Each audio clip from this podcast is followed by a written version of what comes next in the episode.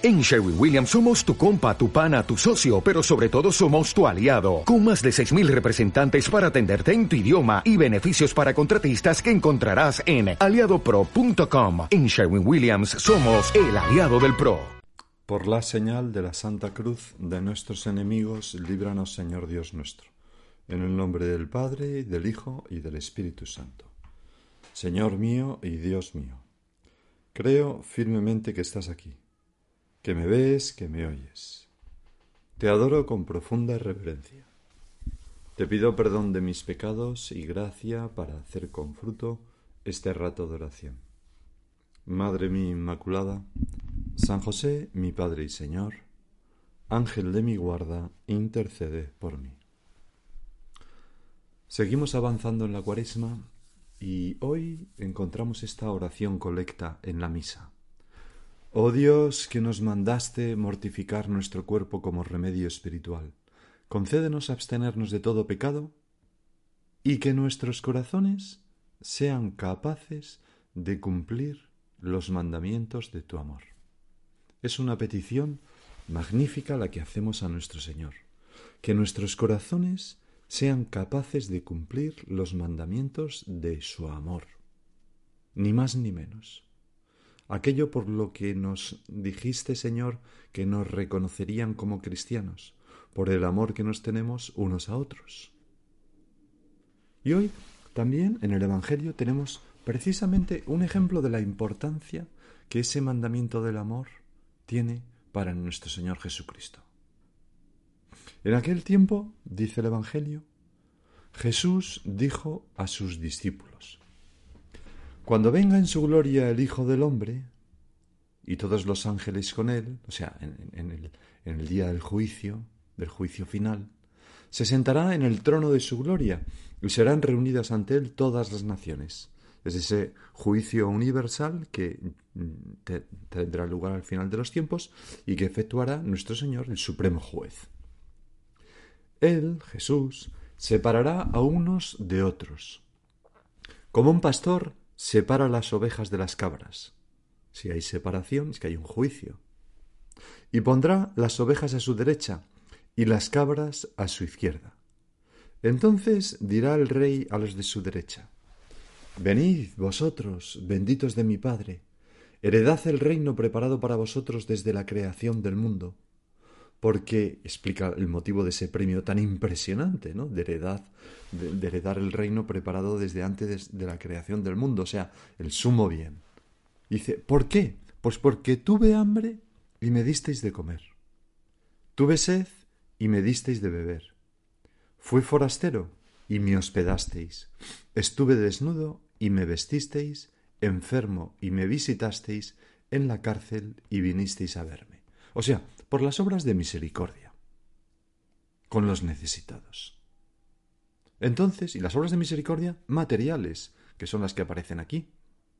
Entonces, los justos, que como eran justos hacían eso por amor a los demás y no por ningún premio, lo hacían gratis, pues los justos le contestarán, Señor, pero ¿cuándo te vimos con hambre a ti? ¿Y cuándo te alimentamos? ¿O con sed y te dimos de beber? ¿Cuándo te vimos forastero y te hospedamos, o desnudo y te vestimos? ¿Cuándo te vimos enfermo en la cárcel y fuimos a, verte? Señor, pero si, si nosotros hemos pasado por la vida y, no te hemos visto a ti, no te hemos palpado, no te hemos tocado, no, no, no hemos escuchado tu voz mm, más que en la oración, eh, te hemos mm, recibido en la Eucaristía, de acuerdo, pero, pero ¿cuándo te hemos visto desnudo? ¿Cuándo te hemos visto con hambre? Y el rey les dirá, en verdad os digo que cada vez que lo hicisteis con uno de estos, es decir, el resto de los discípulos, de los hombres, mis hermanos más pequeños, conmigo lo hicisteis. Impresionante. O sea, que lo que se hace por los demás se hace por Jesucristo. El Evangelio en cinco dedos, decía Santa Teresa, ¿verdad? A mí me lo hicisteis. Aquí son menos dedos, tres. Conmigo lo hicisteis. Pero claro, el juicio sigue. Estos son los que reciben el premio. Entonces dirá a los de su izquierda, que son los que reciben el castigo, Apartaos de mí, malditos. Terrible. Hizo el fuego eterno preparado para el diablo y sus ángeles. porque tuve hambre y no me disteis de comer, tuve sed y no me disteis de beber, fui forastero y no me hospedasteis, estuve desnudo y no me vestisteis, enfermo y en la cárcel y no me visitasteis. Y de nuevo, pues estos le preguntan, Pero Señor, ¿cuándo te vimos con hambre o con sed? Pero claro, preguntan con mucho, con temblor de voz. Señor, ¿cuándo te vimos con hambre o con sed? o forastero desnudo o enfermo en la cárcel y no te asistimos. Es como si dijeran, Señor, pero si te hubiéramos visto lo hubiéramos hecho. Él le replicará, en verdad os digo, lo que no hicisteis con uno de estos, los más pequeños, tampoco lo hicisteis conmigo. O sea, que las omisiones en el cuidado de los demás son omisiones en el cuidado de Jesucristo. Señor. Bueno, y el Señor concluye, y estos irán al castigo eterno y los justos a la vida eterna. Señor, te decía que no sé por qué a veces a los cristianos nos da miedo hablar del juicio. De ese momento maravilloso en que te veré cara a cara, sin velos ni disimulos, tal y como eres. A esa persona que, que, que hemos intentado querer en esta vida por encima de todas las cosas, quizás con esfuerzo, superando barreras, pues en el juicio será un reencuentro en toda regla con quien sabemos que nos ama. Y el Señor dirá, hombre, pero mira quién tenemos aquí. Si es fulanito, menganita, pasa, pasa. Bienvenido, bienvenida, mujer. Y de eso nos hablas en el Evangelio de hoy, de un reencuentro. Todos hemos salido de tus manos con unos talentos y nos has dicho, negociad hasta que vuelva, y todos volveremos a ti y daremos cuenta de la administración de esos talentos. Esos talentos que son nuestro tiempo, los bienes materiales que poseemos, nuestra salud, nuestra capacidad de amar, consolar, alegrar y escuchar. Y me gustaría, Señor, pues negociar con ilusión eh, por hacer rendir esos talentos y me gustaría, Señor, que cuando yo me presentara ante ti en ese reencuentro del juicio, a pesar de los años y aunque vaya renqueante, pues vaya con ganas, sin miedo, con paz, para escuchar ese venid vosotros benditos de mi Padre, para ir a ese reencuentro contigo como el que se encuentra con un gran amigo al que ya se ha estado ayudando y cuidando durante muchos años, los años de esta vida, en mis hermanos, y que nos va a recompensar. Porque, Señor, el único criterio en este Evangelio lo dejas clarísimo, es el amor desinteresado a los demás, especialmente a los demás necesitados materialmente de nosotros. Señor, y yo a veces que no me doy cuenta. Que no me doy cuenta de que tú estás en ese pobre de la puerta de la iglesia, o en ese vagabundo del metro, o en ese compañero de trabajo, o en mi jefe, o en, mi mujer, o en, que, bueno, eh, mi jefe y mi mujer pues suele coincidir, ¿no? Pero bueno, en mi amiga necesitada de, cariño, o en un amigo que, lo está pasando un poco mal, o en esa persona con cierta autoridad sobre mi vida que hace lo que puede, eh, o, o en mi madre, o en quien sea. Pues lo que yo hago bien con todas esas personas, a mí me lo dijisteis. Y muy especialmente, repito, con las personas necesitadas de nosotros. Y todos necesitan de nuestro cariño, todos necesitan de nuestra simpatía, todos necesitan de nuestro buen humor, todos necesitan de nuestra atención cariñosa, de nuestra mirada alegre. Y el juicio es esto. Nos van a preguntar si dimos a los demás y si nos dimos nosotros a los demás, es decir, si amamos. Y particularmente a estos, al hambriento, al sediento, al forastero o inmigrante, Qué bonito, por ejemplo, como algunos países europeos como Polonia están acogiendo a esos refugiados ucranianos, ¿no? Se nota que, que Polonia es un país cristiano, gracias a Dios. Porque tuve hambre y me disteis de comer, tuve sed y me disteis de beber, fui forastero y me hospedasteis, estuve desnudo y me vestisteis, enfermo y me visitasteis, en la cárcel y vinisteis a verme. O sea, eh, estuve necesitado de, de, de algo y vosotros me prestasteis esa ayuda. Y ahora, la cuaresma es un tiempo muy oportuno para hacer eso. Tenemos esa obra de misericordia de la limosna, por ejemplo. El Papa, en su mensaje para la cuaresma de este año, del 2022, nos decía, precisamente nos hablaba un poco de esto, decía, ¿qué es para nosotros este tiempo favorable? Ciertamente la cuaresma es un tiempo favorable, pero también lo es toda nuestra existencia terrena, de la cual la cuaresma es de alguna manera una imagen, como todos los tiempos litúrgicos, intensifican algo que hemos de vivir durante todo el año. Sigue el Papa, con demasiada frecuencia prevalecen en nuestra vida la avidez y la soberbia, el deseo de tener, de acumular y de consumir, como muestra la parábola evangélica del hombre necio, que consideraba que su vida era feliz y segura porque había acumulado una gran cosecha en sus graneros, pero no hacía nada por los demás. Este es de los que recibiría aquel malditos porque tuve hambre y no me distes de comer. La cuaresma, sigue diciendo el Papa, nos invita a la conversión, a cambiar de mentalidad, para que la verdad y la belleza de nuestra vida no radiquen tanto en el poseer cuanto en el dar, no estén tanto en el acumular cuanto en sembrar el bien y compartir. Señor, qué bonito cuando encontramos a una persona que comparte, ¿no? Que, que, da a los demás. Me, me, encantó, ¿no? Una familia en que, en que tenían una cena muy especial y entonces las sobras de aquella comida rica y especial, pero sobras en muy buen estado, lógicamente, pues las metían en un tupper y se las llevaban a unos pobres en la calle. Porque había sido una boda de celebración, una, una, cena de celebración, ¿verdad? Un aniversario de una boda, en fin, que había comida abundante. Qué belleza, ¿no? Ese compartir, o aquello que contó la Madre Teresa en un discurso ante la ONU en 1985, ¿no? De una pareja de jóvenes que fueron a su casa y le entregaron un montón de dinero y cuando ella les preguntó, ¿pero de dónde habéis sacado tanto dinero? le dijeron, pues es que nos hemos casado y, y, y, no hemos comprado ni trajes de boda y no íbamos a tener, no hemos tenido celebración y ese dinero que nos habían dado para eso lo, vamos, lo hemos destinado a esto, a, a, a, a dárselo usted, para los pobres de los pobres. Y claro, la Madre Teresa les preguntó, ¿pero por qué habéis hecho esto? Y ellos dijeron, nos amamos tanto que queríamos compartir la alegría del amor con la gente a la que usted sirve.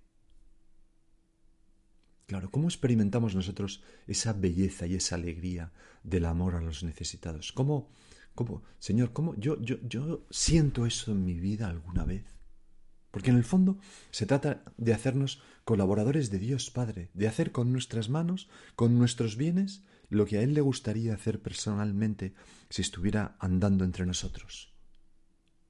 Que lo está en cada uno de los cristianos. Eh, Dios Padre quiere hacer eso a través de sus hijos, de ti, de mí. Piensa, ¿hay alguien a quien yo pueda ayudar, cuidar y no lo esté haciendo?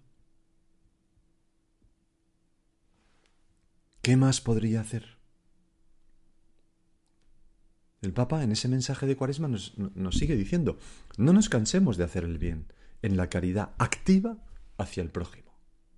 Durante esta Cuaresma, practiquemos la limosna, dando con alegría.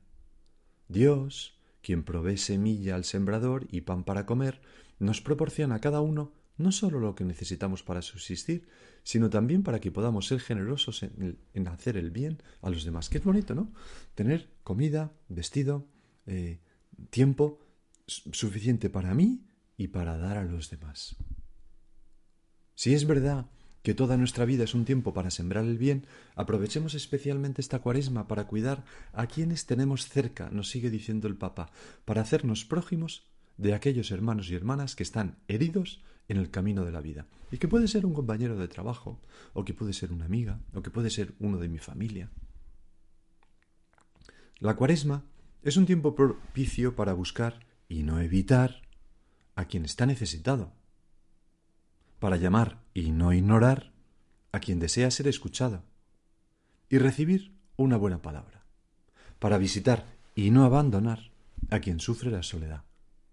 Y concluye, pongamos en práctica la llamada a hacer el bien a todos, tomándonos tiempo para amar a los más pequeños e indefensos, a los abandonados y despreciados, a quienes son discriminados y marginados.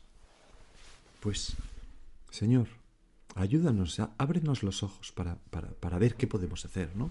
No hace mucho tiempo, ¿no? Una madre me contaba que invitaba a tomar café pues a una, una, una persona pobre, indigente de la calle, habitualmente charlaba un poco con ella. En su casa le abría pues el comedor de su casa.